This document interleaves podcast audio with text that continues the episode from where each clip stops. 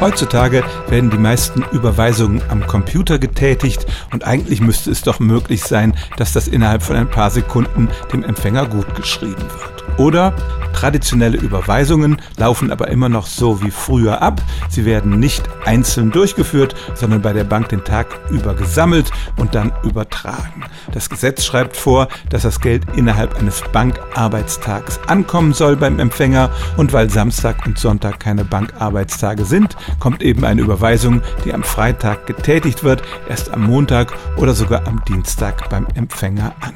Aber das beginnt sich langsam zu ändern. Seit 2017 ist nämlich europaweit die sogenannte Sofortüberweisung eingeführt worden. Die dauert maximal 10 Sekunden und dann ist das Geld beim Empfänger.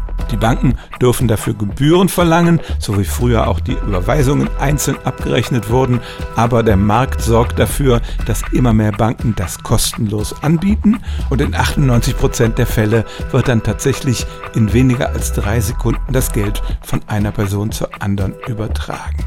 Sehr nützlich ist das zum Beispiel beim Einkaufen im Internet. Da kriegt der Händler das Geld sofort, ähnlich wie es auch bei Kreditkartenzahlungen ist. Also die Masse der Überweisungen wird immer noch nach dem altmodischen Verfahren abgewickelt. Da passiert am Wochenende überhaupt nichts.